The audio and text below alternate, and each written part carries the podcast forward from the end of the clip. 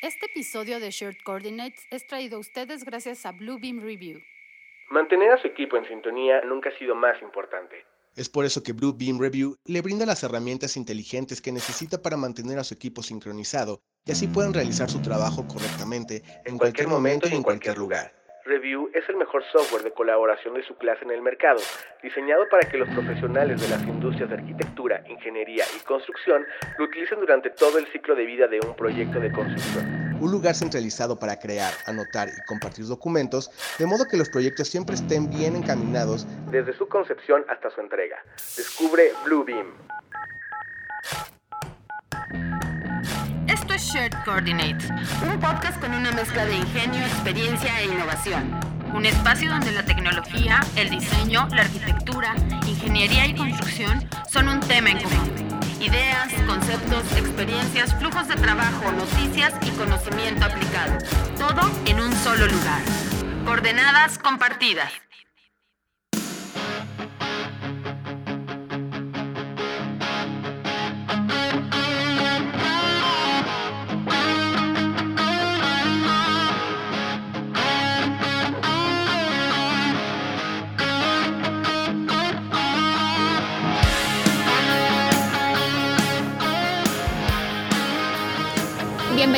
Episodio 38 BIM y Lean Construction. Les acompaña Bertie Torres en esta ocasión desde Guadalajara, México. Muy buenas, aquí está David Barco, diario de un BIM Manager. Desde una de las capitales del mundo, no, no, no, no estamos en Bilbao, sino que estamos aquí en Guadalajara con nuestros queridísimos compañeros. ¿Verdad, Ariel? Así es, David. Encantado de compartir con ustedes nuevamente poder grabar un episodio con ustedes en persona y como les decía David, desde la ciudad de Guadalajara, una ciudad que hemos escuchado mucho con nuestros colegas de Industry Feedback, quien aquí está, Víctor. Así es, Ariel, y pues hoy qué gusto tenerlos aquí en Guadalajara, la tierra del tequila y el mariachi. Mi nombre es Víctor Gómez y también en esta ocasión tenemos una invitada, Elisa López. Hola, ¿qué tal, Elisa? ¿Cómo estás? Hola chicos, estoy súper feliz de tenerlos en vivo e indirecto desde todas partes del mundo literal.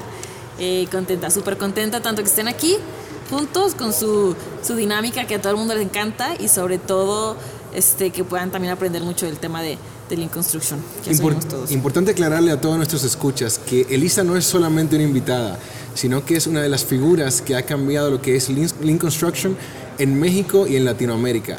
Y estamos aquí desde el evento Click 2021, donde ha sido un evento súper interesante y quisiera que Elisa nos hable un poquito más de esta actividad. Bueno, entonces Lean Construction yo puedo tardar horas y horas hablando del tema, pero lo importante y lo trascendente ahorita es que como mencionaron en las conferencias de 4.0 de, de Salvador, es cómo el COVID está haciendo que la industria 4.0 y Lean Construction este, caigan como anillo al dedo de una con la otra, ¿no? Entonces tenemos, pues sí, BIM hace muchísimos años inició, pero eso no hizo que la industria fuera más eficiente.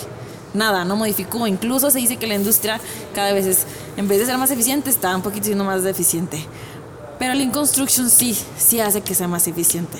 Y como es una revolución este, terciopelo, estoy citando completamente a Salvador, este, no se ve como tan drásticamente el cambio, pero sí a la larga va a hacer que seamos más productivos. Y si a este tema le sumas el tema de BIM, por ejemplo, entonces es un BIM bien adoptado hacia una productividad, no un BIM este, forzado que a lo mejor a veces hasta retrasa la productividad porque corta incluso comunicación si no es como desde un enfoque colaborativo que es totalmente lean. Qué interesante lo que acabas de comentar, Elisa. La verdad es que bueno, hemos tenido la, la posibilidad de, asistir a algunas de las charlas que, hemos tenido aquí y, bueno, de hecho, eh, el, primer taller estuvo al cargo de nuestros compañeros, ¿no? de Pablo Medina, de Luis Manuel Sánchez y de Ariel, en el que he de, he he de confesar que ha sido uno de los talleres más extraños en los que he estado. Voy a matizarlo, Ariel, no te pongas nervioso, no te pongas nervioso. Tenemos que subir fotografías sí, acerca sí, del... subiremos fotografías a las redes porque nunca vi unas dinámicas tan originales, eh, tan divertidas, que rompieron el hielo muy rápidamente con, la, con las personas que al principio les, les iban proponiendo eh, que creáramos grupos, luego esos grupos que tuvieran un nombre, que luego tuvieran un grito de guerra, todo el mundo se miraba como diciendo, pero bueno, ¿esto qué es?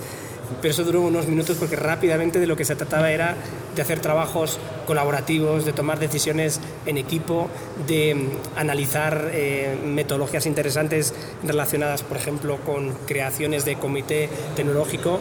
No sé si, Ariel, tú que lideraste el taller, ¿qué nos podrías contar más de este taller?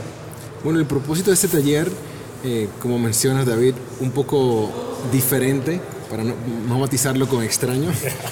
Eh, realmente lo que busca es que se cree una dinámica donde todos aporten. Hemos hablado mucho del tema de colaboración, pero eh, queríamos hacer un taller donde realmente se aportara y se escuchara de todas las partes. Y eso solamente se obtiene cuando de alguna forma u otra incluyes a la audiencia. Eh, de nada sirve de que nos paremos eh, nosotros como expositores y hablemos de nuestro pensar y de cómo deben en teoría ser las cosas, sino que queremos escuchar experiencias reales de esas personas que están asistiendo en el evento. Y como decías, pues al crear grupos y a ponerlos todos a, a charlar y a conversar y a exponer sus puntos de vista, creo que se obtuvo ese, ese, ese objetivo. Ahora bien, el evento que aquí, como les mencionábamos, de Click no es solamente de talleres, sino que ha sido también de conferencias. Ha sido muy interesante también porque ha habido como un híbrido, donde hay actividades que son virtuales, otras que son en personas. Tenemos un área de exhibición. Me gustaría saber por qué ustedes, Elisa, han tomado este enfoque al trabajar este tipo de eventos. Bueno, de entrada el primero hace dos años fue completamente este, presencial. Y luego hace un año fue completamente virtual. Entonces realmente nos toca ajustarnos como a todos a la, a la realidad y, al, y, la realidad es una realidad cambiante, ¿no? La única realidad es que todo cambia. Entonces, eh, hay gente que todavía le gusta viajar, hay gente que todavía no. Además, la gente ya se siente más cómoda con estando en conferencias virtuales. Antes no. Ahorita ya llevan dos años virtuales en clases, lo que sea. La gente ya empieza a sentirse también cómoda. Entonces, y también la capacidad del, de los lugares también disminuye y no queremos que esto sea una limitante para transmitir todo lo que queremos transmitir y todo lo que está pasando en México, bueno, en Latinoamérica, porque realmente los, los invitados son de Latinoamérica. Entonces, lo hicimos así híbrido para que, costume, ¿no? Al alcance que sea, tenemos ya poquito más experiencia de lo que es un evento virtual y sabemos que les gustó, que sí, que no. Entonces, básicamente ese es el tema. Incluso el tema como que en los que quisimos basar las conferencias es innovando la industria, ¿no? Y justo es en torno a eso que son las conferencias, desde innovación en planificación, que es el tema del TAC Plan, como innovación 4.0, ahorita actualmente están en un, en un foro de innovación tecnológica, donde está Holcim y está M2, M2 Software One. Software One. Entonces hay varios, ¿no? Entonces justo es todo eso. Bueno, ¿cómo a fuerzas tenemos que estar innovando? Y en eso más o menos fue que basamos las conferencias. Este, este aspecto que, que, comentas es bastante interesante porque el, el apoyo de, de, la industria es necesario ¿no? para que salgan este tipo de eventos. ¿no? Habéis contado con, con diferentes tipos de, de, de, colaboraciones ¿no? y además eh, también las empresas que forman parte de, del instituto eh, tienen un papel bastante activo, ¿no? Eh, han, han, traído personas de sus propias empresas para ayudar a que mm, tenga éxito el, el Congreso y, y, sobre todo para que ellos mismos eh, sean coherentes ¿no? con el mensaje que quieren trasladar de queremos cambiarlo, eh, las cosas, pero mandamos también a nuestra gente allí para... ¿no? ¿Cómo, ¿Cómo, habéis visto esta colaboración de, de las empresas? Me gusta lo que, lo que mencionaste, que sea congruente, porque, por ejemplo, tenemos conferencias que es casos de éxito o eh, de Perú, con este, visitas virtuales. Entonces, como las empresas que llevamos, llama siete años haciendo Lean, pero no es haciendo Lean y no se la va a mostrar a nadie y yo voy a estar aquí, sino que al contrario, quiero mostrarle, le dedico tiempo, le dedico esfuerzo a, transmitir esto que es tan padre, ¿no? Y, por ejemplo, siguiendo el caso de Toyota, Toyota la gente le invita de forma gratuita que vayan y visiten cómo ellos hacen las cosas. Porque, y esto, el comentario fue de Andrés un día, de que, oye, podemos mostrar todo lo que tenemos porque seguimos innovando. Entonces, aunque la gente adopte lo que estamos haciendo, nosotros vamos un paso adelante. Entonces, no importa. Y el eso de siempre estar innovando, innovando, pues es muy lindo. Entonces, sí, sí está padre cómo están colaborando las empresas. Bueno, y para darle un poquito más de profundidad al tema en sí de Lean, sería interesante escuchar una buena definición de este concepto y de la mano de alguien que también está cambiando la industria en, en, a nivel de Latinoamérica y diría de Hispanoamérica también. Contamos con Andrés Bustos aquí. Cuéntame Andrés, ¿cómo vas? Hola Ariel, hola a todos.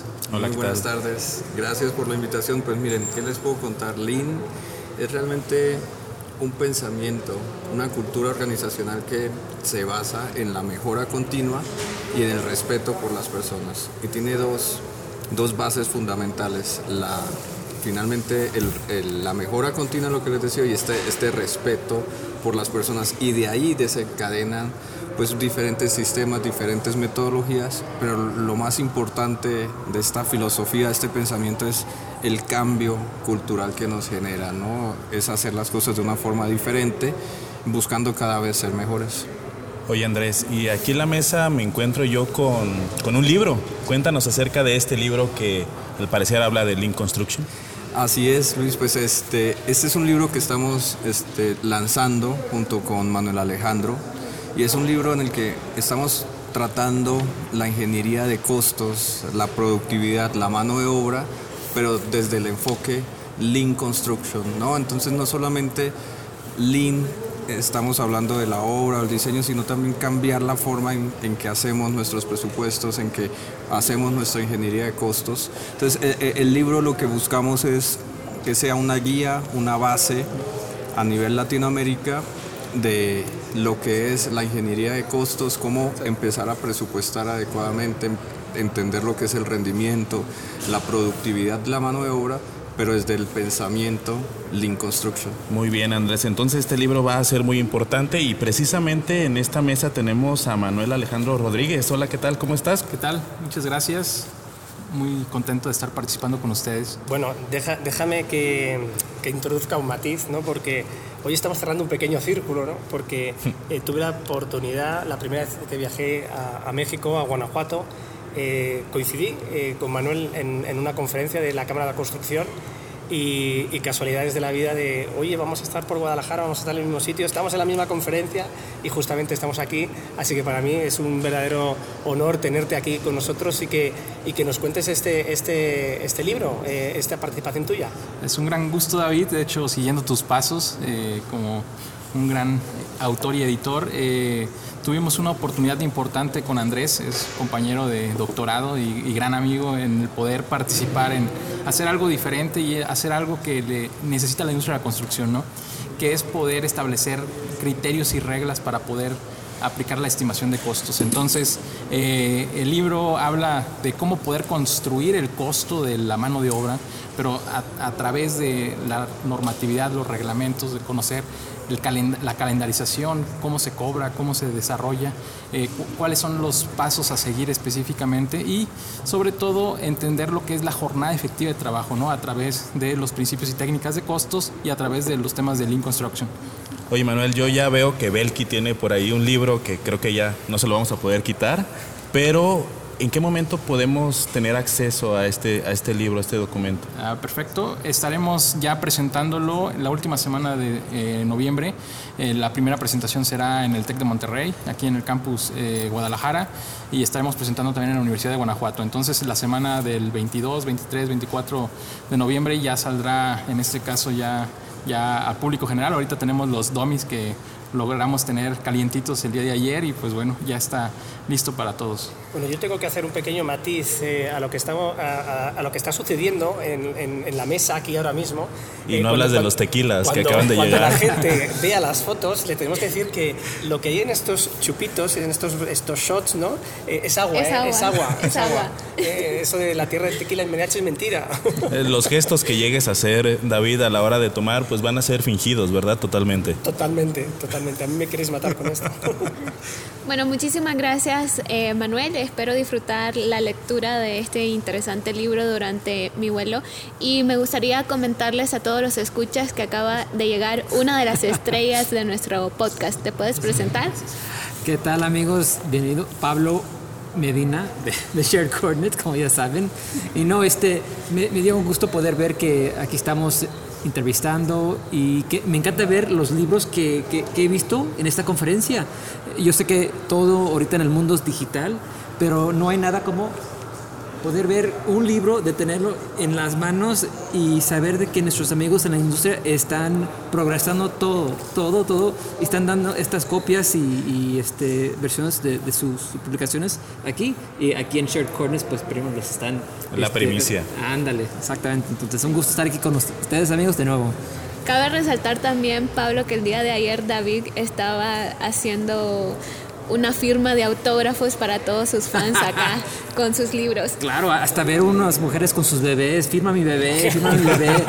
David, no, no puedo. Pues. Los David Barco Livers. Firmando, firmando Tuvimos que, que, tener varias personas de seguridad que, que quitaran a toda la gente que había, que no nos dejaban ni pasar. Pero muy interesante el día de hoy, también yo ya llegué. Un gusto a todos, Luis Manuel Sánchez por acá. Y bueno, muchachos, el tema principal del episodio el día de hoy es hablar acerca de BIM y Lean Construction. Estamos en un congreso de Lean Construction que se relaciona mucho con BIM. Ya nos dieron por ahí algunas definiciones muy interesantes, pero sobre todo creo que es algo que está moviendo ya a la industria desde hace bastante tiempo, que está muy correlacionado. De hecho, con Pablo hablábamos hace algunos días sobre que que había sido primero el huevo, la gallina, Lean o BIM. este, pero obviamente las, debate un, rato. Las prácticas de Lean Construction eh, pues obviamente son mucho eh, pues más antiguas que la propia metodología BIM. Sin embargo, se complementan muy bien. Por ahí habíamos hablado del método Honda, me parece, eh, acerca de Lean Construction y hay cosas muy interesantes, sobre todo que se pueden abordar desde el punto de vista donde lo que estamos buscando es tener un ahorro, menor desperdicio, ¿no? Ya, así es. Y, en las presentaciones que hemos visto, los conferencistas están mezclando mucho de los vocabularios que antes fue reservado simplemente para un evento y hablaba todo de BIM, otro evento de BDC. Pero me encanta estos eventos en el cual se puede ver la conexión entre, entre todo, este deseo de mejorar, este continuous improvement, como vemos en, en la industria. Tecnología es, es, una parte de eso, es, es son herramientas que, que ayudan a acelerar todo. ¿Están de acuerdo? Totalmente. A mí es que uno de los aspectos que más me interesa de Lean Construction, y aquí quiero puntualizar, no soy para nada experto en esta materia, soy un neófito, estoy, vengo aquí a aprender, pero en base a escuchar a grandes maestros, eh, lo que más me, me atrae y me gusta es la tremenda lógica que subyace detrás de Lean Construction, ¿no? porque cuando estamos hablando de, esos ahorros de mermas, esos ahorros de, material, esas optimizaciones de, de tiempos, ese organizar la obra para que el material de, limpieza esté en el sitio adecuado, que los propios agentes hablen unos con otros para organizarse entre ellos. Claro, cuando lo escuchas dices, pero ¿cómo es posible? ¿Es que acaso eso no se está haciendo dentro de la industria? Y es evidente que no. Creo que David, tú y yo y, quizás los que nos acompañan aquí en Share Coordinates pasamos demasiado tiempo atrás de, del escritorio, y, de la computadora. y como lo comentaba Luis, pues esto de Lean no es algo tan nuevo, de hecho viene de Lean Manufacturing, es eh, de Toyota como lo habían comentado. De hecho me parece interesante que en este congreso también se esté hablando de temas como Scrum y Scrum yo lo había escuchado mucho para el desarrollo de software y utilizar Scrum para la obra creo que es una innovación en esta, en esta industria. Ya, ya me encantan estas diferentes metodologías que estaban enseñando aquí en la conferencia porque nos enseña que podemos aprender de todas las otras industrias. Algo también interesante es que la mayoría de los participantes del Congreso han visto la importancia de comenzar a integrar este tipo de filosofías y metodologías, tanto de Lean Construction como BIM, y se ve la motivación que tienen para llevarlo a la realidad en cada una de sus empresas. Muy bien muchachos, y bueno, durante este episodio vamos a tener diferentes participantes e invitados en la mesa de grabación. Y el día de hoy nos acompaña Pablo David Juárez, quien es líder regional de desarrollo de negocios de Bajío y Occidente de Habitat, que es uno de los expositores dentro de este Congreso de Lean Construction. Entonces, Pablo, bienvenido. ¿Habías estado alguna vez en un podcast? Gracias. No, la primera vez aquí participando. Un gusto estar con panelistas también hay conocedores del tema y más gracias por la invitación. Bienvenido. Cuéntanos un poco más. ¿Qué te ha parecido el Congreso? ¿Puedes contarnos un poco más también acerca de la eh, pues bueno, filosofía que es Lean y cómo la están implementando ustedes? ¿Han tenido un acercamiento con BIM también acerca de esto? Claro que sí, con mucho gusto.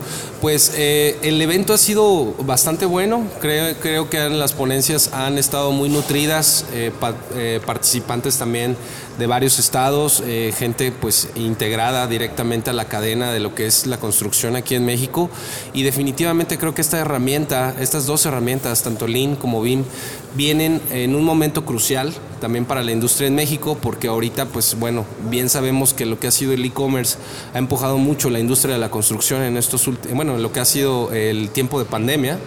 Y esto ha ayudado eh, a que la economía no se estanque, ¿no? Definitivamente tener metodologías de manejo, herramientas que nos ayuden a minimizar riesgos, a optimizar también tareas, a que los equipos tengan más claras las funciones de cada uno, es, definitivamente es, es algo muy bueno. Eh, nosotros también estamos implementando BIM y Lean eh, dentro de la empresa. Tenemos ya alrededor de 3, 4 años, eh, bueno, certificando y, bueno, participando en este tipo de congresos. Equipos directamente encargados del diseño se han estado pues capacitando sobre todo en, en, tema ya de la modelación. Y esto porque, pues bien, yo creo que también lo han comentado, ¿no? La necesidad eh, de los clientes, sobre todo de tener menos riesgos, de hacer sus obras en tiempo, de no tener eh, eh, inflaciones en sus contratos, ¿no? Con, con, nuevas órdenes de cambio. Y al final del día también a nosotros nos exige que seamos mejores en todas las actividades que realizamos. Yo tenía dos preguntas que según ibas hablando se me iban ocurriendo y es, ¿qué cantidad de tiempo le habéis dedicado a la innovación en todos estos años? Y, si habéis obtenido resultados de, esta implementación BIM Claro que sí, mira, llevamos alrededor de cuatro años ya directamente implementando eh, la filosofía BIM. Eh, sabemos que esto es de reciente, eh, bueno, que, recientemente se está integrando al mercado, ¿no? Estas herramientas o esta, esta necesidad inmediata o directa del cliente. ¿Sabes? Porque ya hemos tenido también requerimientos específicos de clientes eh, internacionales que nos piden la modulación de sus proyectos.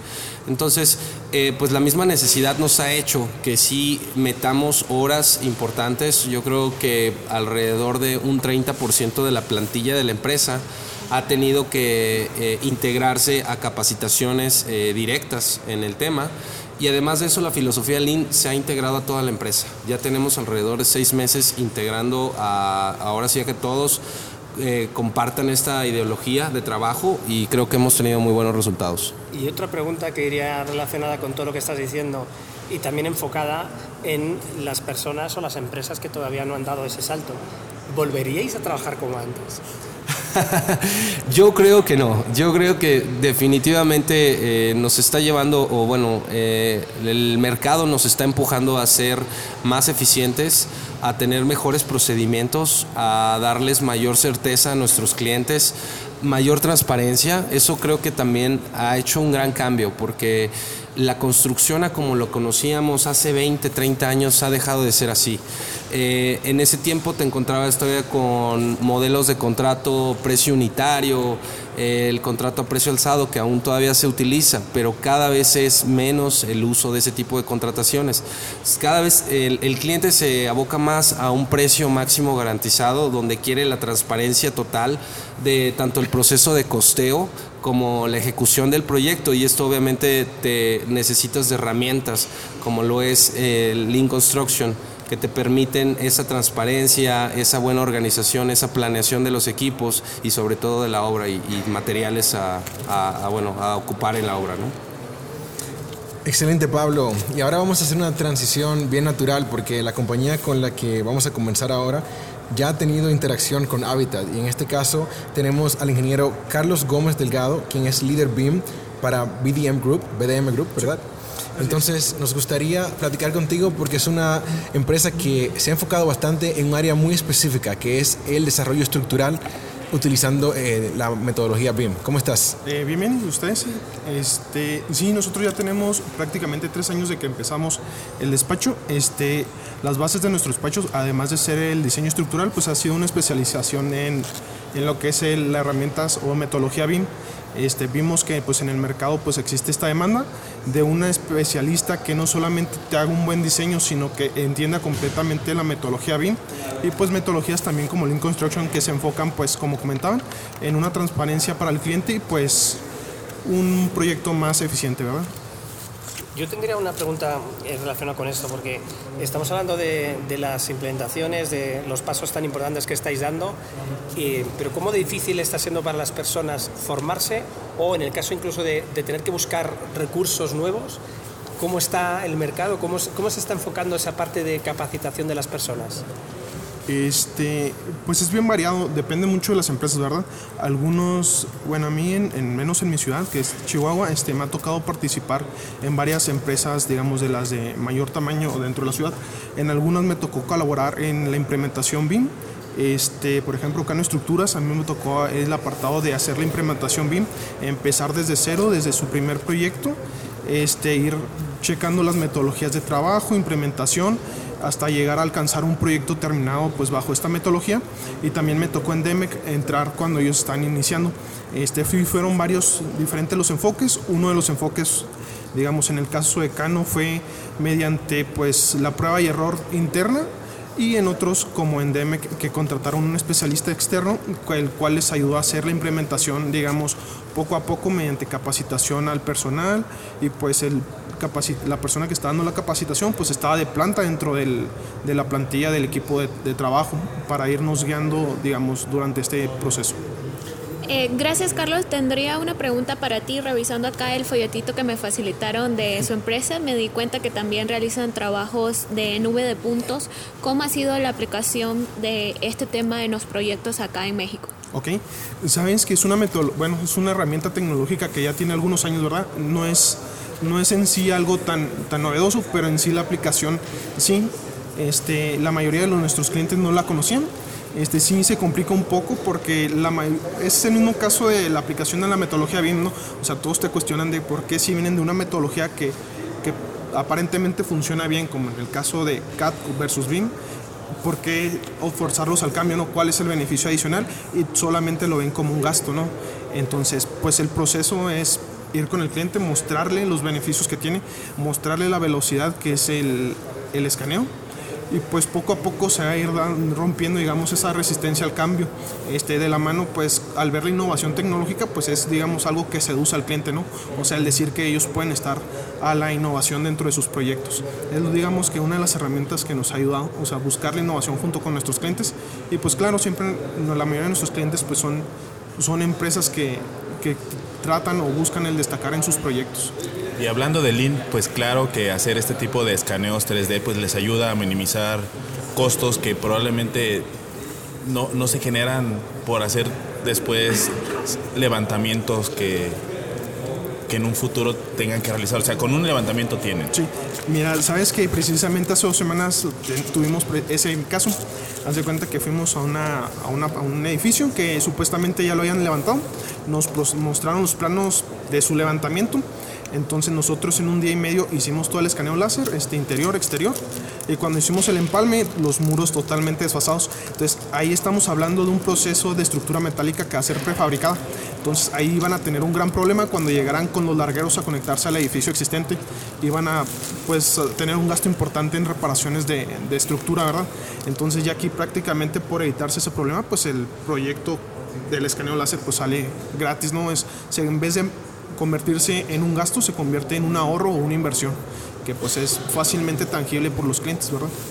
Aquí hay un aspecto bastante importante, es en todos los procesos de los que estás hablando, estáis creando una información que son nubes de puntos, que son archivos que pesan muy poquito, ¿verdad? Eh. Unos pocos megas. Eh, entonces a mí eh, se me ocurre la pregunta de, ¿Qué entorno de datos estáis utilizando para solucionar este tipo de cuestiones? Eh, sí, mira, este, ahí pues ya es cuando entramos pues ya en, en comunión pues lo que es la nube de datos, la, la, puntos, perdón, este, en sí son elementos, puntos en un espacio cartesiano, ¿verdad? Que tienen pues una ubicación en el espacio, podemos medir sus coordenadas, podemos tomar cotas, pero en sí no es un modelo BIM. Entonces nosotros el entregable que hacemos hacia nuestros clientes es un procesado en el cual extraemos la información de los levantamientos y formamos pues los modelos BIM. Eh, por ejemplo, en este caso nosotros también vamos a hacer una revisión estructural, entonces hacemos la determinación de perfiles estructurales para poder generar un modelo matemático y hacer la revisión.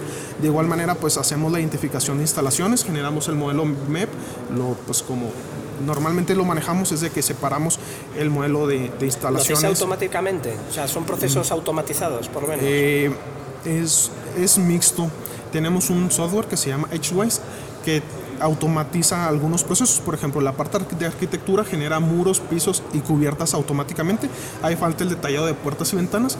Y en la parte MEP ser el trazado automático de instalaciones. Entonces ya prácticamente migramos esta información a otra plataforma que es Revit y vamos puliendo el modelo. Y ya de aquí pues ya también pasamos la información del modelo analítico hacia nuestro programa de software y ya generamos las memorias de cálculo, planos, documentación, lo que nos solicita el cliente. Pero los modelos en local o la nube? Eh, depende de nuestro cliente. Mira, este cliente nos lo está pidiendo local, pero también usamos plataformas como pueden ser pues BIM 360, este, Procore y ese tipo de donde ya la información está un poquito más centralizada para nuestros clientes, ¿verdad? Depende mucho del cliente que tengamos. Lo importante de lo que acabamos de escuchar es que si tú estás apenas por incursionar en el tema del uso de las nubes de puntos, es que tal vez hay muy poca información y cuando quieres empezar a trabajar con ello te cuesta eh, dificultad, es muy difícil, pero si te acercas a la persona adecuada o si escuchas el podcast adecuado, probablemente tengas las herramientas para poder iniciar sin tanto sufrimiento. Este, realmente este, a mí me gusta mucho la experimentación, entonces nosotros prácticamente iniciamos desde cero y, y sabes que eso a la vez de que en lugar de ser un problema te libera muchas ataduras que puedes tener con otras otras reglas, entonces nos gusta a nosotros crear nuestros mismos reglas de juego, ¿verdad? Para implementación de este tipo de tecnologías. Entonces es, el, es, digamos, parte de la filosofía de trabajo que tenemos en el despacho. La mejora continua, ¿verdad? Que sería pues algo así como la filosofía Lean, pero pues bajo nuestras mismas reglas, o sea, tenemos una lluvia de ideas que se va formando dentro de nuestro mismo despacho, entre el personal, y así tenemos un proceso de mejora continua. Y decías que llevabais cuatro años con BIM, ¿no? Eh, no, este, mira, yo tengo con BIM aproximadamente siete años. Con las nubes de puntos tenemos un año, pero ya en este año ya tenemos aproximadamente 12 proyectos. Siete años que estamos hablando desde el 2014. Dos, 2000, bueno, no te creas, son seis años. 2015 yo empecé a trabajar en BIM. Yo empecé a trabajar en BIM en el año 2008, pero eso no es absolutamente nada comparado con lo que nos va a contar ahora el licenciado Francisco Lozano, que lleva trabajando con BIM desde, yo creo que no nací, ¿no? ¿Desde cuándo? Me hace sentir viejo. Este, sí, desde 2003. 2003, qué barbaridad. ¿Y con qué software empezaste? Empezamos con ArchiCAD. Ah, con ArchiCAD. De hecho, digo, si nos ponemos a pensar, digo, en esta tecnología, yo creo que uno de los incursores más fuertes fue Graphisoft, y estamos hablando del año 1989. O sea, que este concepto tiene más Incluso no se llamaba BIM, ellos lo llamaban edificación virtual. Cuéntanos, Francisco, eh, eh, ¿cuál es tu rol fundamental dentro de la industria? Nuestro rol fundamental es el desarrollo de tecnologías para la industria de la construcción.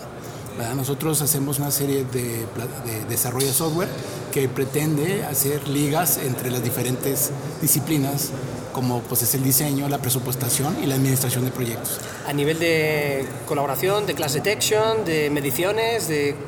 No, básicamente la, la, interacción entre estas plataformas, por ejemplo, eh, vincular este, BIM con un presupuesto. Ah, Entonces, la, infraestructura, la infraestructura tecnológica que permite la conexión, entre los diferentes usos que pueden existir. Así, es, porque no, o sea, porque esas plataformas no se hablan. Es decir, tú tienes un ArchiCAD, tú tienes un Opus, que es un sistema de presupuestación aquí muy usado, y la liga que existe entre esos dos pues no está. Bueno, aquí la ponemos. Tenemos un Opus, tenemos un, un este, un, sistema de gestión de obras y proyectos, pero no existe la conexión entre tu presupuesto y esta Ah, bueno, aquí está Pues esto que estás comentando, Francisco, o sea, me encanta, ¿no? Porque si volvemos un poco al, al, mapa, ¿no? De los niveles de madurez que tenemos dentro de BIM, ¿no? Ese nivel 0 en el que trabajamos con CAD, ese nivel 1 en el que empezamos a trabajar con modelos, ese nivel 2 donde empezamos ya a colaborar, pero tenemos un nivel 3 en el que empezamos a integrar las soluciones, ¿no? Y vosotros ya estáis en esa línea de trabajo que es precisamente las que más automatizaciones y más beneficio va a dar para la industria, ¿no? Eh, eh, eh, ¿Podríais ponernos algún ejemplo de algún proyecto en el que ya estéis aplicando esto? La, entre BIM y Sí, de alguna de las soluciones que estáis trabajando vosotros. Claro, pues varias. Este, nosotros actualmente tenemos una solución que se llama Helios. Es un sistema de gestión de, proyectos, de construcción, que es, cloud, totalmente en la nube. Y actualmente yo creo que debemos de tener alrededor de unos 670 clientes en este país. Me parece interesante cómo... o sea, eh, gestionamos, pues yo creo que ya rondamos los Pero esa es una de, las soluciones. ¿Cuántas soluciones tenéis? Pues bueno, este, bueno tenemos como unas siete soluciones distintas en diferentes áreas. Conexión de presupuesto, la administración de proyectos, gestión de mano de obra.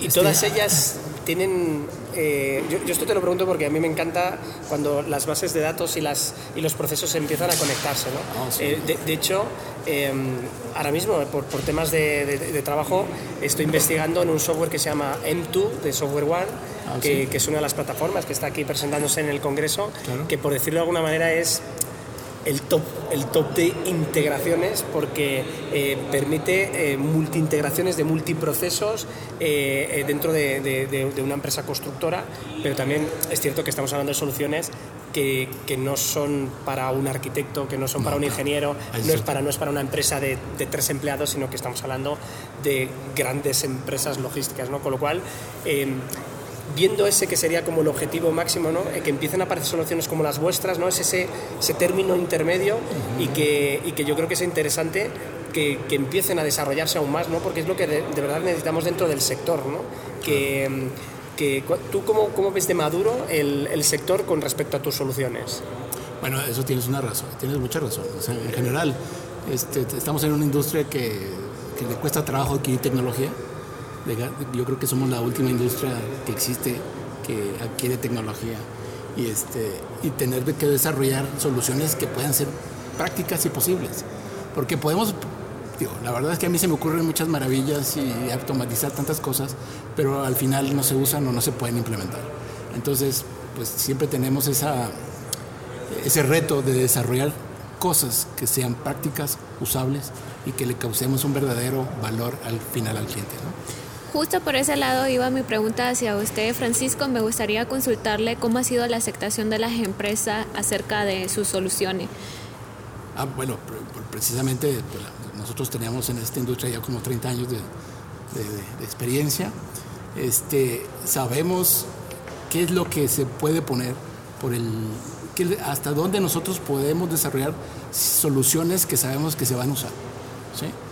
Yo sé que por software yo podría controlar un clavo, un tornillo y dar el seguimiento por toda la obra o el mapa de calor de la gente de un lado. O sea, puede hacer, se pueden hacer muchas cosas, pero la verdad es que en la, en la realidad no se pueden implementar por N cantidad de circunstancias. Entonces hemos desarrollado soluciones Lean específicamente de las cosas que podemos aplicar.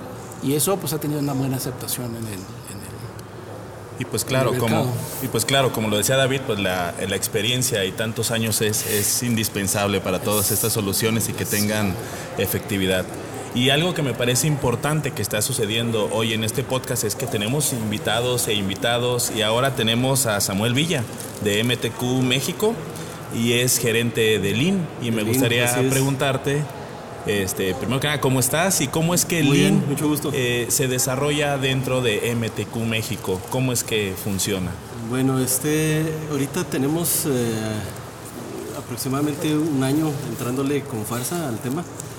Y, este, y pues yo creo que lo estamos haciendo como debe de aplicarse, ¿no? O sea, no solamente estamos eh, quedándonos en la, en la implementación de la obra, sino que lo estamos llevando también en la planeación y a la integración de la cadena de suministro, que yo creo que esto es generalmente el tema que se queda olvidado muchas veces en, el Lean, o sea, nos quedamos en la, implementación de la, de, la, herramienta, es decir, eh, en la simple metodología, seguir el paso 1, 2, 3 y 4, pero a nivel estratégico es muy importante la implementación de la cadena de suministro, porque al final de cuentas, quienes saben hacer el trabajo son los contratistas, son los que eh, son los especialistas de cada tema, ¿no? Entonces, en, la medida que podemos tener una retroalimentación eh, directa de ellos en la, en la, planeación, pues nos ayuda mucho para determinar qué podemos hacer, cómo lo podemos hacer y cuándo lo podemos hacer. A mí me gustaría saber cómo es que se llegó a decidir que se implementaría Lean en MTQ. Pues mira, fue una decisión directiva. Este, yo creo que el espíritu de la empresa, eh, antes de, de, tener una eh, implementación ahora sí por decirlo de alguna manera, tan, tan, tan decidida a, entrarle a, a, Lean directamente, yo creo que la, empresa ya tenía el espíritu de, hacerlo, ¿no? Es decir, eh, la vocación, la, la, filosofía ya estaban en la empresa antes de que, de que eh, supiéramos que esto se llamaba Lean y que, este, y que había un Last Planner y que había procesos colaborativos. Este, ya era parte de la, de la filosofía de la empresa, ¿no? de, de su ADN. Yo, tengo otra pregunta, porque justamente has hablado del tema de los gremios, ¿no? de, de la última parte de la cadena. Y, recientemente en, España tuvimos la, posibilidad de, participar en un, congreso que se llama Rebuild, que es posiblemente uno de los congresos de innovación más potentes que puedan existir ahora mismo en Europa y en el que se veían cosas absolutamente de automatizaciones, de robótica, de diseños generativos, de inteligencia artificial, bueno, casi podríamos hablar de la ciencia ficción, ¿no? del mundo de la construcción, pero había una conclusión en casi todas las ponencias diciendo todo esto, si no somos capaces de aterrizarlo al terreno, al campo, al, técnico que está ahí en la obra, no va a funcionar. ¿no? Entonces, ¿cómo, ¿cómo, habéis conseguido vosotros llevar, llegar eh, todas estas metodologías al técnico que está en la obra, ¿no? al, trabajador, al operario? ¿Qué truco? pues mira, yo creo que Francisco lo comentó hace, eh, eh, de cierta manera, este, digo, en España lo que, lo que acabas de comentar era lo mismo que decía Francisco, ¿no? Este, se pueden intentar mil cosas, pero si no las aterrizas al, mundo real, no van a funcionar. Eh, yo creo que en el IN nos queda claro que este, tenemos que alinear los intereses y esto tiene que ver mucho con la percepción del valor. O sea, el cliente percibe el valor de una manera, el constructor de una manera y el subcontratista también. Y los operarios, los obreros, también ellos entienden el valor de cierta manera. O sea, cada uno de los involucrados en el proyecto entiende eh, el valor de acuerdo a sus propios intereses. Entonces, tenemos que alinear los intereses de todos los involucrados y eso se logra cuando le das voz a la gente. O sea, no puedes saber qué es valor si no escuchas a la gente. Y yo siento que en las implementaciones de, de, Lean, ya cuando estamos en, las obras, utilizando las planners, eh, la gente que ejecuta el proyecto, la mano de obra, encuentra valor en Lean porque encuentran claridad en lo que tienen que hacer. Están menos dispersos, o sea, sienten que pueden aprovechar mejor su tiempo, que son más productivos y eso también se refleja en beneficios hacia ellos. Bueno, ahí tenemos opiniones bastante interesantes de parte de Samuel y como lo han visto hemos tenido un carrusel de invitados aquí en la mesa en la cual estamos eh, grabando desde hoy desde Guadalajara, Jalisco y además el día de hoy nos acompaña también Andrés Román, gerente de construcción de Grupo BEC. Bienvenido Andrés, te voy a hacer la misma pregunta que hice hace rato. ¿Habías estado alguna vez en la grabación de un podcast? No, no, ¿qué tal? Muy buenas tardes a todos. No, es la primera vez. Qué bueno, ojalá que te guste estar participando el día de hoy con nosotros. Hola Andrés, este, me gustaría hacerte una consulta. Hace unos minutos David mencionó algo y es que él comentó que este taller ha sido uno de los más extraños que le ha tocado vivir y experimentar y me gustaría saber cuál ha sido tu opinión al respecto. Eh, no sé si fue extraño, a mí me, gustó mucho, eh, se me, pareció un taller muy dinámico que nos hizo a, a todos interactuar. De hecho, creo que lo más importante nos hizo pensar introducirnos a este mundo del Lean y precisamente en, el mundo del BIM. Eh, yo cuando entré al taller desconocía totalmente a lo que se refiere al BIM y aquí pude entender mucho de la utilidad del, sistema. Es, es, es, un taller que lo recomiendo al 100% porque te introduce, hace que todos participemos de una manera muy dinámica. Gracias Andrés, justo esa es una de las partes más importantes, el tema del trabajo en equipo y me gustaría saber cómo fue esa convivencia que tuvieron en tu equipo, si hubo debate, si habían opiniones encontradas o si todos concordaban en la misma opinión acerca de, este tema. Bueno, fue muy cordial, hubo, hubo debate, creo que eso fue lo que me gustó muchísimo porque cada quien vertió su opinión y de todas las opiniones que tenemos que a veces estaban encontradas, obtuvimos un acuerdo para poder llegar a llevar a cabo alguna de las soluciones o algunos de los eh, postulados que teníamos dentro de este, de este proyecto. Eso fue lo que me, me, gustó mucho porque además nos enriqueció a todos con los conocimientos. No solamente vi eh, mi visión, sino la de todos los demás del equipo y que creo que complementa las ideas y al final agrega para que podamos encontrar eh, pues, eh, soluciones más eficientes. A ver, al final la gente va a pensar que, que, yo he dicho que era raro o extraño y porque me lo inventé, pero vamos a contar una de las anécdotas. Y es, al final del, del taller, sí, el taller, eh, uno de los aspectos que era era hablar de temas legales. Entonces se enfrentaban dos partes, la parte de una constructora y la parte de una propiedad, y tendrían que defender sus posturas respecto a una serie de imprevistos delante de un juez. Pero ese juez era uno de nuestros compañeros de Share Coordinates y os puedo asegurar que estaba con todo el atuendo de, de, juez. Tenía su martillo, tenía su peluca, tenía su bata, ¿no? Y por eso decía que, que era que esa dinámica me había resultado extraña, pero bueno, dentro del, del, cariño. Pero bueno, también era esa escenificación, yo creo que ayudaba también a, a meterte en el papel de la discusión, de, del ir viendo, ¿no? ¿Cómo, ¿Cómo te pareció a ti esa parte? Sí, sí, fue, eh, eh, fue muy atípico, pero como bien lo describes, ayudó muchísimo para que la gente se involucrara completamente en la situación y cada uno defendiéramos la posición en la cual se nos había asignado, ¿no? En lo personal me tocó la parte de, de defender a, a, al cliente y tuvimos que revisar la, la, información para sacar los argumentos suficientes para evitar que pudiera tener una consecuencia mayor, ¿no? Y eso fue lo interesante y lo padre de, de este ejercicio. Pero porque además yo creo que dentro del Lean Construction uno de los aspectos más importantes de la metodología es tratar de entender no solo tus objetivos, sino los objetivos del que está contigo para intentar alinear al máximo los objetivos de ambos que, que, son el mismo, que es finalizar la construcción. ¿no? Entonces yo creo que estas dinámicas en el que te tienes que poner en el rol de, de, de, otro de los agentes de la construcción son realmente, realmente interesantes. No, mucho, muy productivos. No, y lo cual agradezco. ¿eh? Fue, fue muy interesante y de verdad muy emocionante participar también en muy este bien, tipo pues, de, de pues talleres. muchísimas gracias por, por tu atención y creo que tenemos por aquí algún invitado más, ¿no? Así es, chicos. Tenemos uno de esos momentos especiales en el podcast.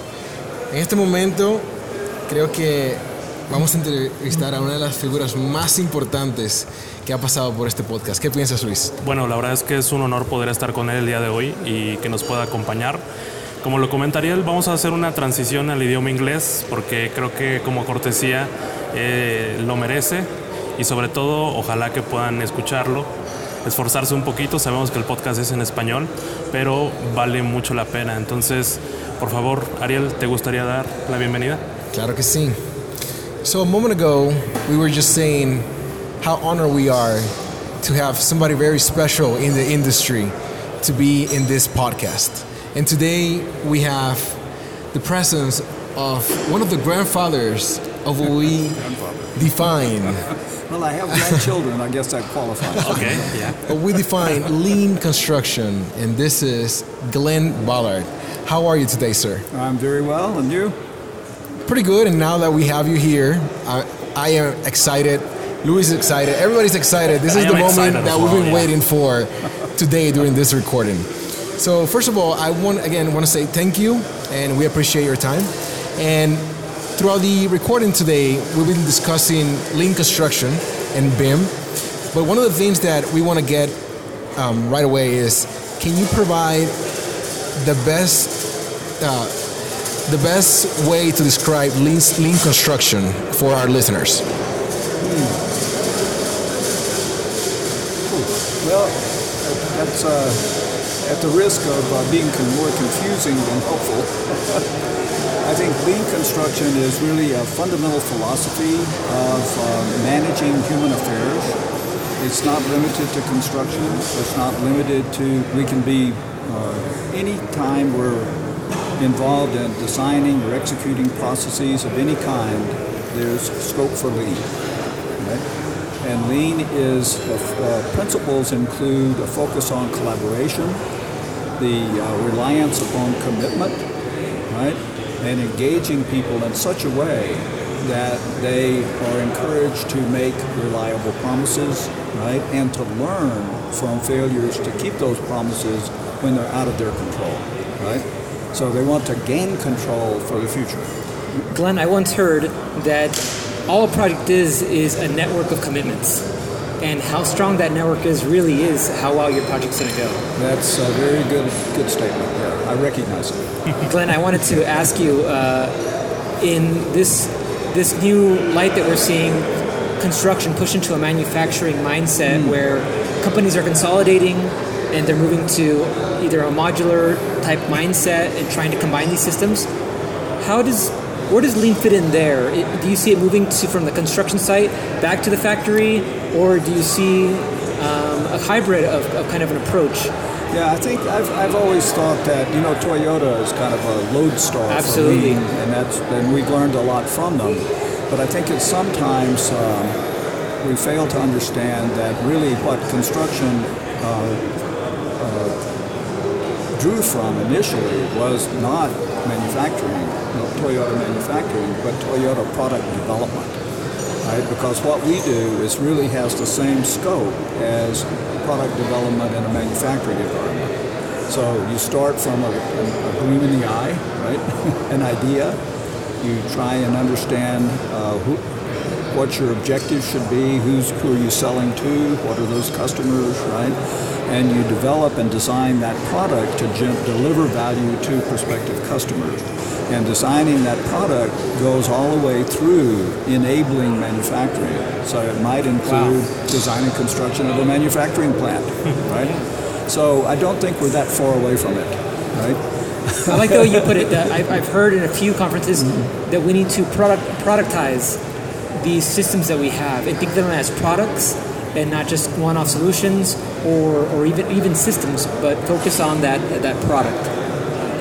Yeah, I think, I mean, one of the things to look at, I'm looking and uh, trying to learn more about platforms in construction and working with other people in the, in the, in the industry in order to do that.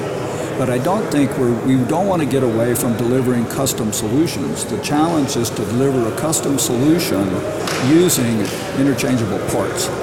Okay, that idea, mass productization, as, as I've heard it called before. I, I don't think we want we don't, aren't going to become manufacturing, right? We're going to um, engage manufacturing much closer than we have previously. Right. But we've always engaged manufacturing right, through yeah. um, shops that, that manufacture products, fabricate products, right? And so now we're trying to make that more thoughtful. So, Glenn, I know Pablo was making reference to manufacturing. You also talk about platforms, but I want to take a couple steps back, and I want to go back to the the history and the transition that you have noticed. How how lean construction evolved throughout the decades that you've been involved uh, working with it. So where it kind of where it came from, a quick history, or more like where or we what's started? happened? Yeah. Okay.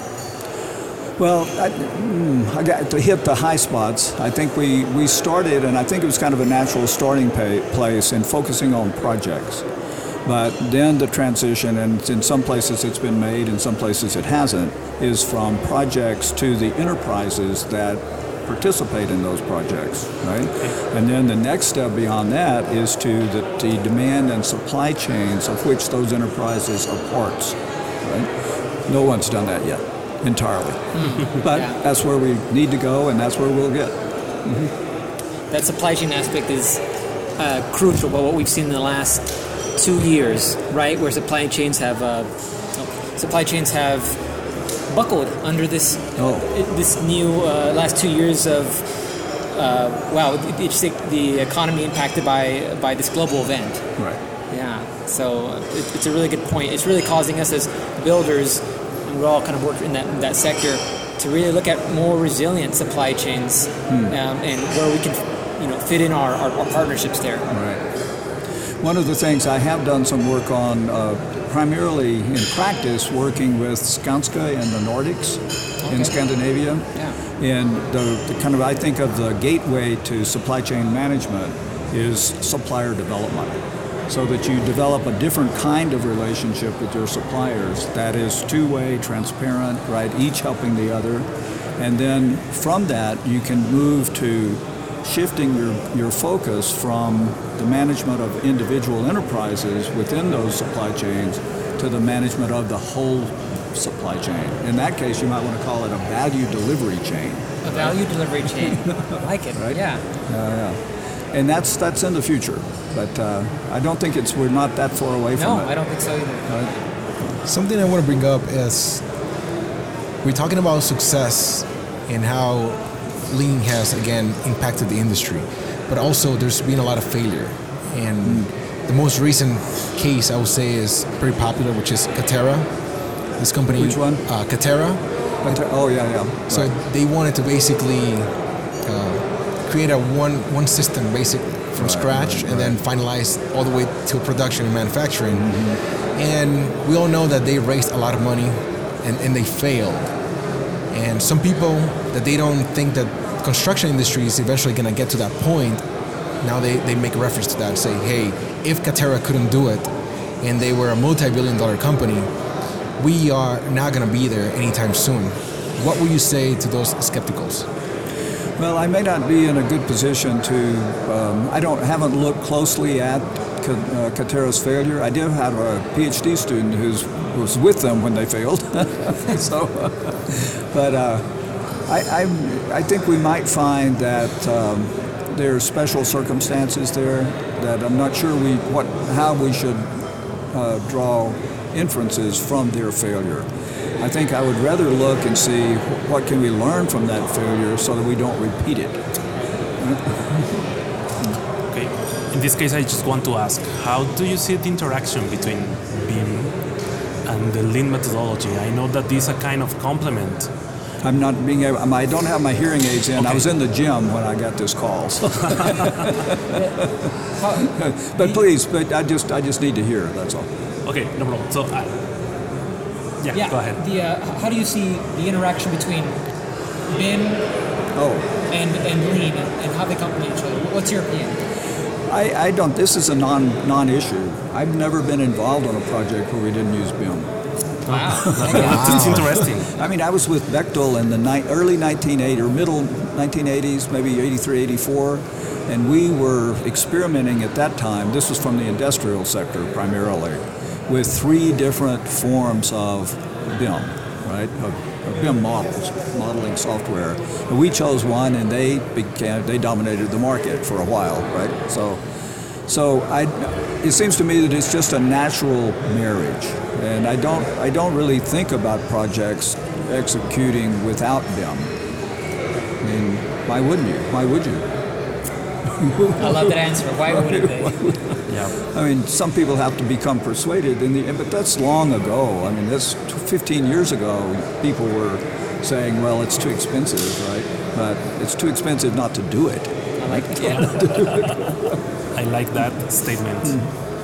Well, I'm off to present, and uh, Okay. it was a pleasure meeting meeting you. They might have just a few more rapid questions, Glenn. Okay. Thank you. Oh, no, they're going to do some questions while you're gone. Yeah. Okay, that's fair. So, Glenn, something I want to ask is you have focused a lot, obviously, in the United States, but now that we see you, let's say, here in, in Mexico, and you had also uh, different interventions with um, other uh, countries, why are you interested in, in, in going to these countries and carrying out the lean construction methodology? Well, the mission of the Lean Lean Construction Institute and International Group for Lean Construction is to transform the industry globally, not in any not only in nations. You have to attack it in pieces, right? You can't eat the elephant all at once, right? But that doesn't not where we stop. So right now, I'm pretty much the uh, the point man in the lean community for uh, recruiting and helping um, lean construction institutes, right, like LCI Mexico. But I think there are now 23 national no, company or country LCIs. They may not bear that name, but they're performing that function, right? And there will be more. There's more all the time. Excellent. And what's the process? How, how, you know, how the interest in having an LCI becomes a reality? Uh, often they, they go to someone like me who can perhaps advise them not just about the process of getting establishing a relationship with USA's LCI, but which is easy, right? really easy, but really question more fundamental questions about well, what would we do, right? And and I can I can share what I know about that. Something else that, that I want to know about um, working with different uh, countries. It's the um, the culture shock. Yeah, yeah. And I, I want to know how have you experienced, you know, working again projects in the U.S. versus working in projects, let's say, in Latin America, when it comes specifically yeah, yeah. to culture. Yeah, well, one, well, I can give you an uh, instance of the culture and impact of it. Uh, when I, I started working, I gave my first talk on the last planner system in Santiago, Chile in 1992. Okay? And I discovered pretty quickly that the last planner on Chilean construction projects was the engineer, not the foreman. Right? So that's a big difference. Right? And has that changed since then? That has that has changed to some extent. There's still there's a I mean I kind of uh, envy them the uh, their glorification of the engineer, but but you know the engineer is really not. Uh, if you don't have the commitment from the people that are directly engaged in delivering the work, then you're running a risk, a high risk of failure. So, Glenn, just to finalize, I would like to see if you can provide some recommendations for the colleagues that are just getting into lean construction. Yeah. What resources will you recommend that they um, search for? Well, if, if there is a Lean Construction Institute in their country or even near their country, they could go to them for help. And that would solve something like language problems and so on, right? And I think that uh, we're encouraging, in the United States, we have, I don't know what the count is now, but it, somewhere around 40 or 50 uh, what we call communities of practice, which are more local. So there's one in for the um, for California, uh, Northern California, and that was the original one that was evolved around my university and its help, right, UC Berkeley. And so those can be very useful because they're periodic events that bring together all participants in the construction industry, and they take care, special care to assign someone who's experienced to work with each of those new entrants, right? The new attendee at one of those meetings.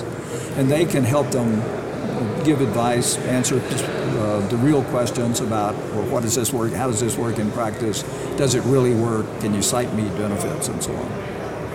And then, of course, you can uh, also educate yourself. There's a ton of information about lean available in the form of books or podcasts or right, and videos. Right? Excellent. Glenn, thank you for uh, spending this time Yeah, with us. Uh, we really pleasure. appreciate having you here, and we'll, we'll look for you later on and have a chit chat and you know share some time here. In... Mucho gusto. Excellent. Thank you. Bueno chicos, lo escucharon aquí en Shared Coordinates. Excelente personaje con el que estuvimos sentados. Yo me he quedado sin, sin palabras. No, no es que no quisiera hablar en inglés, sino que eh, eh, daba, daba puro eh, eh, interrumpirle, ¿no? Porque qué, qué personaje tan absolutamente... Deberían de inventar personajes como este. Son esenciales en el mundo de la construcción. Eh, esa generosidad que de toda su experiencia a traerla a los grupos de apoyo en las diferentes regiones y yo creo que es, es muy... Me ha, me ha encantado este señor. Voy a poner un póster de él en mi, en mi casa. Deberíamos de tener un molde, ¿no? Para, para poder sacar más Glenn Ballards. Pero ¿Qué les pareció ese comentario de que él estaba trabajando con BIM desde la década de los 90? y que, no- y que, no- que no podía entender un proyecto sin BIM. Pues es, es bastante interesante porque siempre hemos hablado del, del tiempo y la manera en que se realiza la adopción y desde cuándo a lo mejor en diferentes eh, estrategias y equipos se ha llevado a cabo eh, la implementación de la metodología. Eh, y cuando muchas personas dicen que tal vez es algo nuevo o que está llegando, eh, tal vez han perdido algo de la historia ¿no? que hay detrás de todo esto. Pero creo que ha sido bastante interesante, un carrusel bastante nutrido de personajes que nos han invitado el día de hoy. Y yo creo que podríamos ir cerrando un poco lo que, lo que ha sucedido en este episodio en noviembre, que ya estamos eh, grabando desde Guadalajara, Jalisco. El verdadero podcast colaborativo, David. Este... Sí, y además eh, vamos a aprovechar que estamos aquí en, en la región y, y, la importancia de la colaboración, esto, esto mismo que estaba comentando Glenn, de, de ir por las diferentes regiones y crear unos grupos, esos grupos locales donde apoyarse pues nosotros somos coherentes, ¿no? Y, aquí en Guadalajara, pues hemos avisado a la comunidad de, de, Beamers para que nos tomemos una, un, agua, ¿no? Un agua. ¿Cómo que agua, David? Tiene que ser mezcal, pul, pulque, pulque también hay aquí, tequila. No sé si ya tuviste la oportunidad de de comer algún antojito, taquitos, pozole. No me cabe nada más ya. O sea, llevo, llevo dos días aquí y eh, a mí me dijeron que venía un congreso eh, y que eh, en, diferentes momentos del congreso íbamos a hacer unas comidas y, y los compañeros de Ser Coordinates me han engañado completamente. Estamos haciendo comidas y entre las comidas hacemos un poquito de congreso. pues es que así somos aquí en México, somos muy cálidos al querer, al, tener invitados y espero le estés pasando bien, David, ahora que estás aquí en Guadalajara. Pero tenemos otro invitado, ¿verdad, Belki? Sí, ahora vamos a escuchar un poco más acerca de las opiniones de los participantes que están acá en este excelente congreso. Se pueden presentar y comentarnos cuál ha sido su experiencia. ¿Qué tal? Buenas tardes a todos. Mi nombre es Aleidis García, participo en la empresa de Grupo BEC. Eh, mi experiencia la verdad ha sido muy agradable, creo que es muy interesante todos los temas que hemos visto. Los softwares que nos han presentado son muy interesantes en cuestión a lo que es la construcción. También creo que es muy amigable el aspecto de que todo esto sea un tema en grupo, que lo podamos implementar cada una de las empresas en sus diferentes formas. Yo creo que lo importante es que regresaron pues estos eventos presenciales y que ahora no es virtual. Digo, está medio virtual y presencial, pero creo que es afortunado que ustedes puedan asistir a este evento presencial, ¿verdad? Sí, la verdad sí, muchísimo. Y de las diferentes charlas que has asistido, ¿cuál ha sido la que más te, ha impactado, la que más te ha gustado? A mí la de Last Planner System. Eh, creo que es una manera muy fácil y práctica de poder este, llevar o implementar como un programa en la construcción y cómo poder eficientar los tiempos. ¿Y le recomendarías a los eh, compañeros de la industria que no han venido a este congreso que sería importante para ellos venir a un evento como este? Sí, sí, sí, sí lo recomendaría muchísimo porque creo que es algo que se puede implementar, ya sea en todo México, y es muy interesante. Y pues como comentaba Belki, tenemos otro invitado. ¿Te podrías presentar, por favor? ¿Qué tal? Buenas tardes, mi nombre es Andrés Romero, soy igual participante del grupo BEC. Eh, nosotros llevamos el área de planeación, de hecho, eh, eh, a Ladies, la que ahorita comentó, es parte del grupo que está llevando esta gestión del plan y estamos muy interesados y emocionados de este congreso que se está llevando a cabo para implementar y, hacer y ver las herramientas para utilizarlas dentro del área. ¿no? Creo que este, ha sido, mi experiencia en lo personal ha sido eh, muy, muy emocionante, muy enriquecedora y me ha, me ha dado como pies sobre, o, sea, o, me ha dado sobre dónde asentarme para poder eh, caminar y hacia el objetivo que ya teníamos, ¿no? Porque creo que nosotros de cierta forma lo que hemos visto aquí ya lo teníamos mapeado y ya sabíamos a, dónde queríamos llegar, solo que de repente no tenemos el cómo. Y este tipo de herramientas, metodologías nos hacen pensar en qué podemos nosotros implementar para poder llegar a eso. Y es evidente que el, el punto más importante de todo lo que estamos viendo son las personas, ¿no? Pero ¿cuál importante va a ser las herramientas tecnológicas en todo este cambio, en todo este proceso? Creo que va muy de la mano el, lo que comentaban hace poquito el exponente del, del Linux 4.0, el que ah, cómo se ha ido desarrollando, transformando la industria, el que ahorita ya todo sea en vivo, va a dar un cambio rotundo y una optimización en tiempos y, como comentó, ¿no? este esfuerzo, trabajo, mano de obra, que creo que en mi opinión cuando yo entré a la universidad sí, sí ya se veía, pero no era muy, o, las personas o la mente no lo teníamos muy rentable. creo que hoy en día ya con todas esas herramientas, todos estos software sistemas que va ligado con la metodología, creo que nos va a poder eh, a dar mejores evaluaciones y poder eh, realmente ir a eso que queremos, eficientar procesos. Algo súper interesante que he notado en este congreso, chicos, es la variedad. Cuando hablamos en el tema de diversidad, vemos de que los profesionales incluyen una gran cantidad de mujeres. Y me gustaría preguntarle a Ladies, ¿cómo, cómo te sientes perteneciendo a esta industria y para ti la importancia de tener una gran diversidad en lo que viene siendo el sector? Ok. La verdad me siento muy agradecida porque así como lo comentas, eh, lo que yo he notado es que no hay muchas mujeres ahorita en este Congreso y es una gran oportunidad eh, como mujer poder crecer en este ámbito, poder eh, familiarizarme y aprender de todos estos temas y poderlos transmitir también como las ideas que, que uno como mujer tiene y poder hacer crecer también como más este Congreso, ¿no? Excelente. Bueno, y, sobre el tema de diversidad tenemos a alguien muy importante en la mesa que es Belki, quien ha trabajado bastante en este tipo de iniciativas. Belki, ¿a ti qué te parece la importancia en sí de tener eh, una, una gran inclusión en el mismo? Ah, bueno, para mí lo más importante es ver que cada día más mujeres se suman a este tipo de congresos o a este tipo de actividades y talleres y que al incluirse estas mujeres en estos talleres van a servir de inspiración para las nuevas generaciones de que también ellas pueden lograr lo que están haciendo acá. También me gustaría mencionar a Elisa, que ha sido una pionera en estos temas de Lean Construction. Es una persona que admiro mucho porque se nota cómo ha trabajado y también nos sigue motivando a nosotras de que podemos llegar a aplicar, de que podemos llegar a crecer, de que podemos llegar a gerenciar empresas y no solo por el tema del género nos vamos a quedar estancadas, así que invito a todas las escuchas que se motiven, que sigan trabajando y que también van a poder lograr sus metas y objetivos.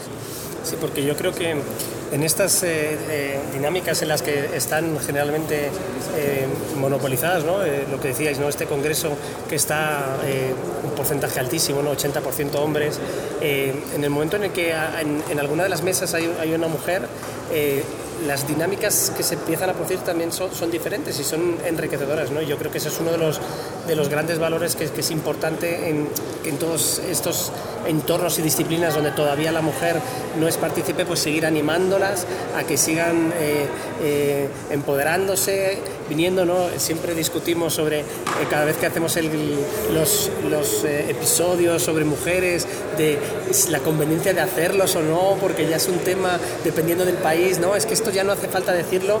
No, aquí creemos que sí, que hay que seguir diciéndolo porque mientras eh, eh, no se esté visualizando claramente ese rol, eh, tendremos que seguir empujando.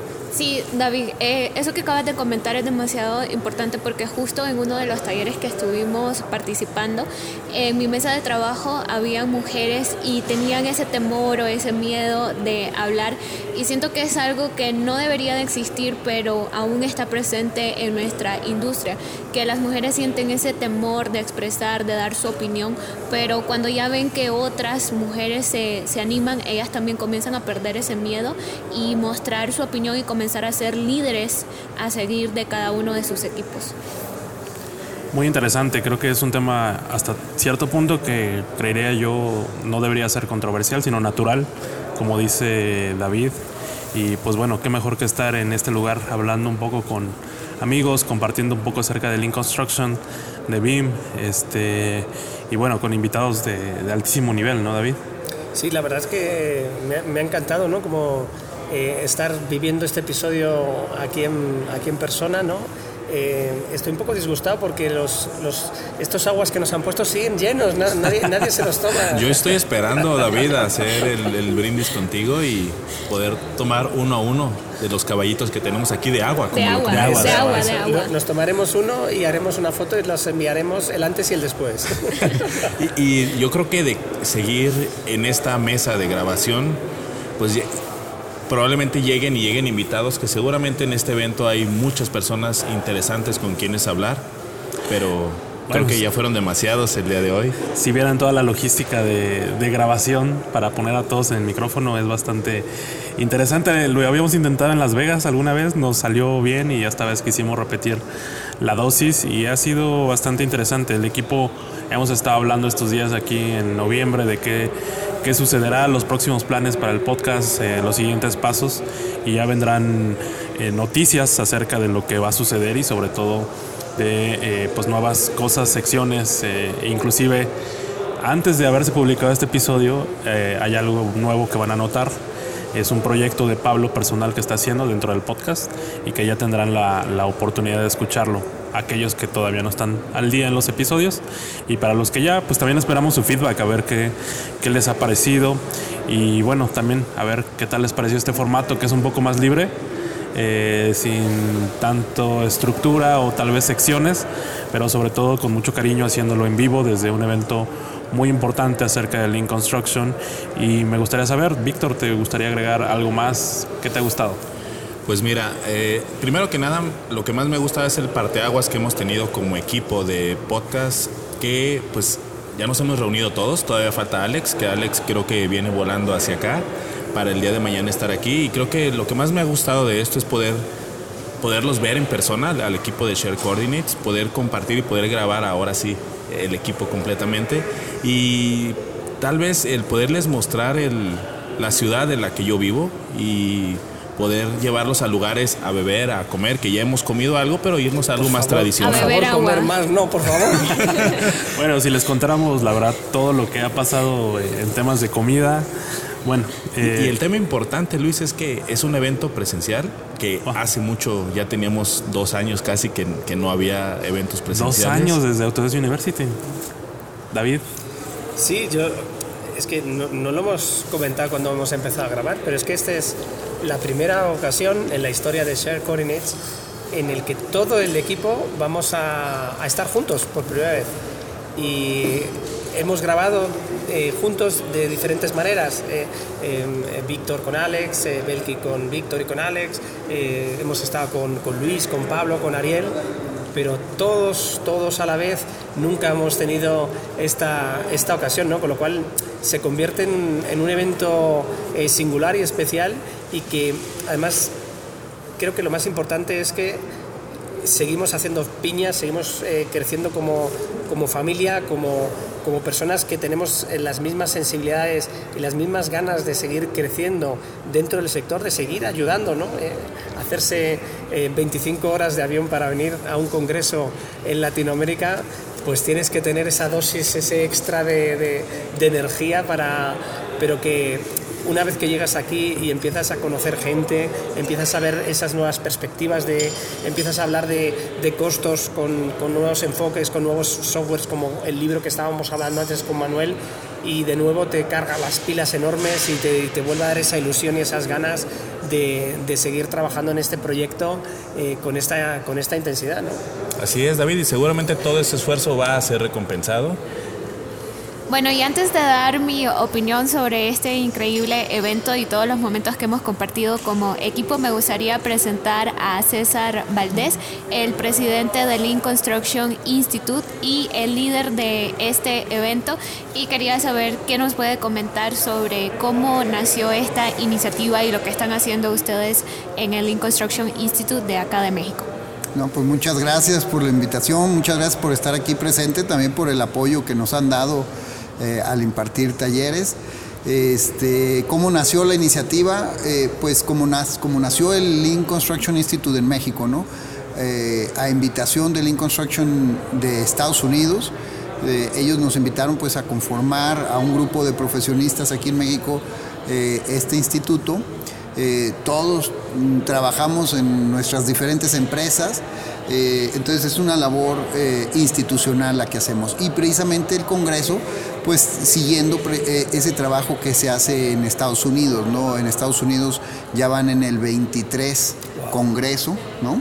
Yo he tenido oportunidad de estar en varios de ellos, en Chicago, en Anaheim, en Orlando, en varios de, sus congresos los he podido acompañar y precisamente es que nos dimos cuenta que el tema de tener un evento anual donde confluya capacitación, actualización, proveeduría, eh, buenas prácticas, pues es algo que la industria, las empresas valoran, ¿no? Entonces, pues así empezamos hace tres años este, a hacer nuestro primer congreso allá en la ciudad de Monterrey.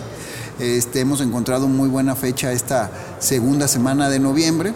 Y bueno, la, segunda edición pues fue el año pasado que estábamos todos encerrados este, y la hicimos 100% digital, aprendimos a, que también hay, el contenido digitalmente se puede transmitir. Y bueno, pues ahora muy contentos porque todavía, digamos, en medio de las circunstancias de salud, pues ya se pudo hacer un evento con todas las medidas de, salud que nos pidieron las autoridades, pero aquí estamos y con mucho gusto de volvernos a encontrar muchos que teníamos meses viéndonos solamente en las pantallas. Sí, seguramente la logística no fue nada sencilla, pero afortunadamente pues tiene la, tenemos la posibilidad de poder estar junto con aquellas personas que tal vez conocíamos solamente virtualmente. Exacto, exacto.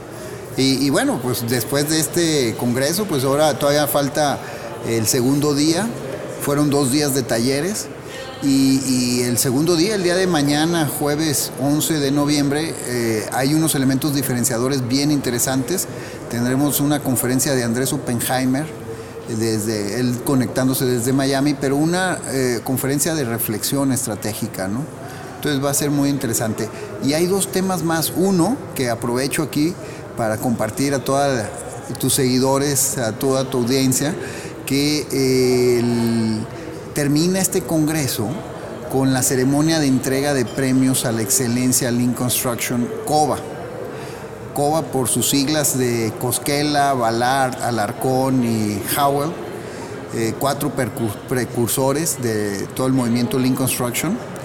Y por eso le dimos ese naming al premio eh, ha sido un año de mucho trabajo, varias empresas eh, concursaron, se inscribieron en el proceso, se capacitaron, presentaron su caso de éxito que le llamamos, fueron evaluados por eh, evaluadores independientes de las empresas externos y se genera un mecanismo de puntuación y el día de mañana se dan a conocer el ganador al, al, al proyecto Lean Construction en México, 2021 y a la empresa Lean Construction eh, en México 2021. Entonces también estamos muy emocionados con ese, esa ceremonia con la que terminaremos. Eso es muy interesante y me gustaría preguntarte qué viene después de este congreso. Durante congreso y congreso, ¿qué es lo que usualmente sucede en Lean Construction México? Pues como el instituto es un ente eh, que no, nadie trabaja de tiempo completo en el instituto, lo conformamos con el trabajo de todos. Todos pues, regresar a nuestros trabajos el lunes, pero el, punto es un elemento diferenciador este Congreso a los otros, es que aquí lo estamos viendo en esta pared, 24 eh, empresas se sumaron al proyecto con, como patrocinadores y el ser patrocinadores además como miembros del instituto.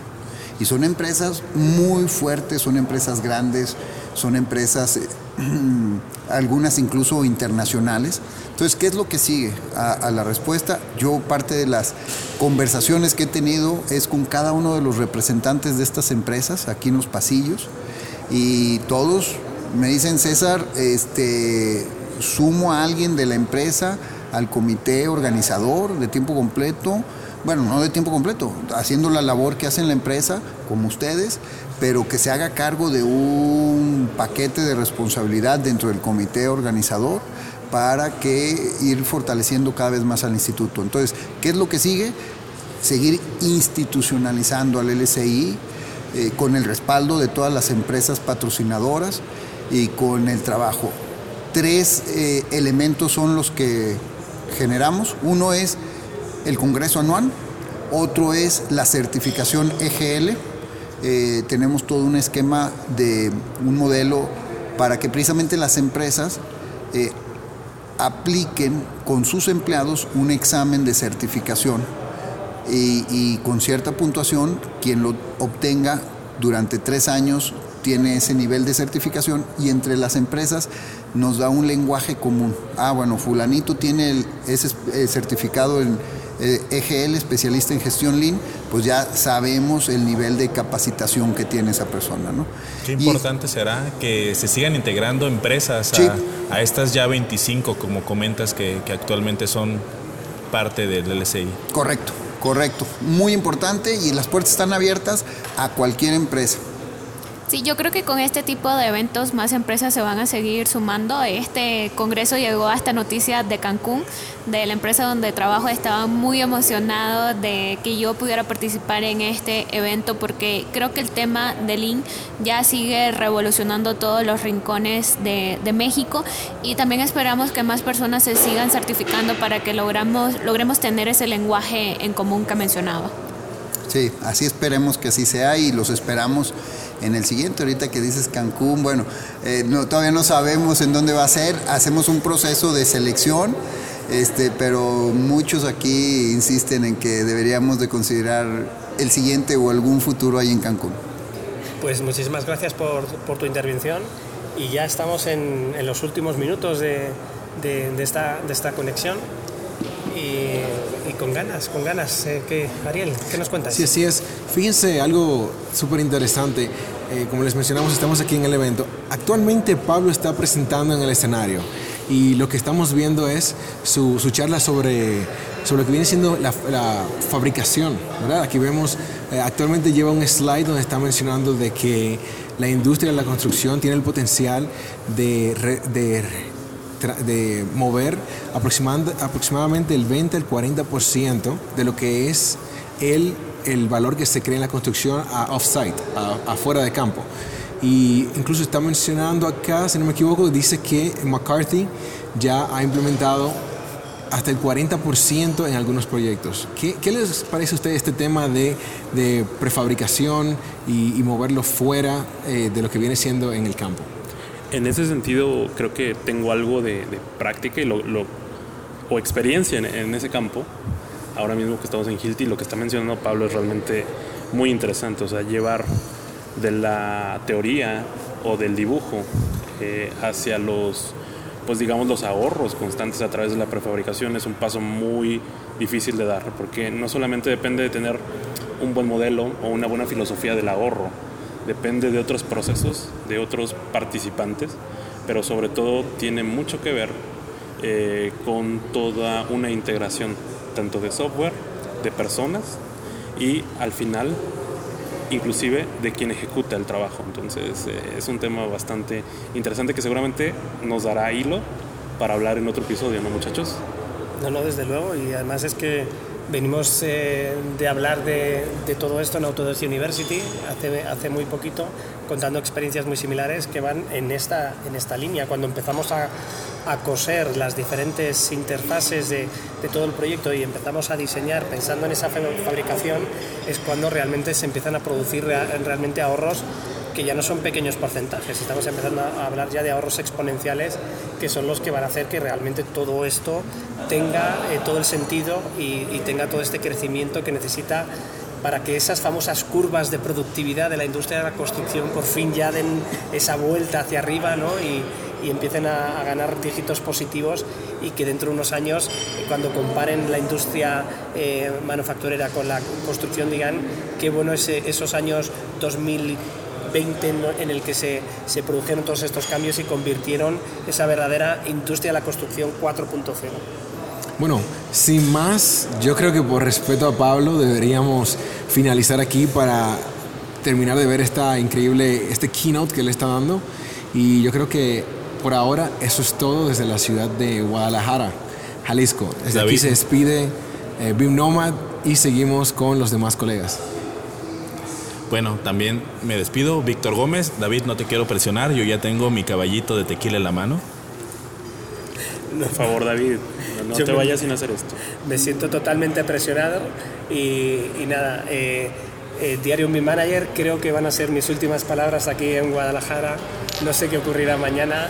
Eh. Y dice, a, arriba, abajo, abajo, al centro, centro y, para adentro.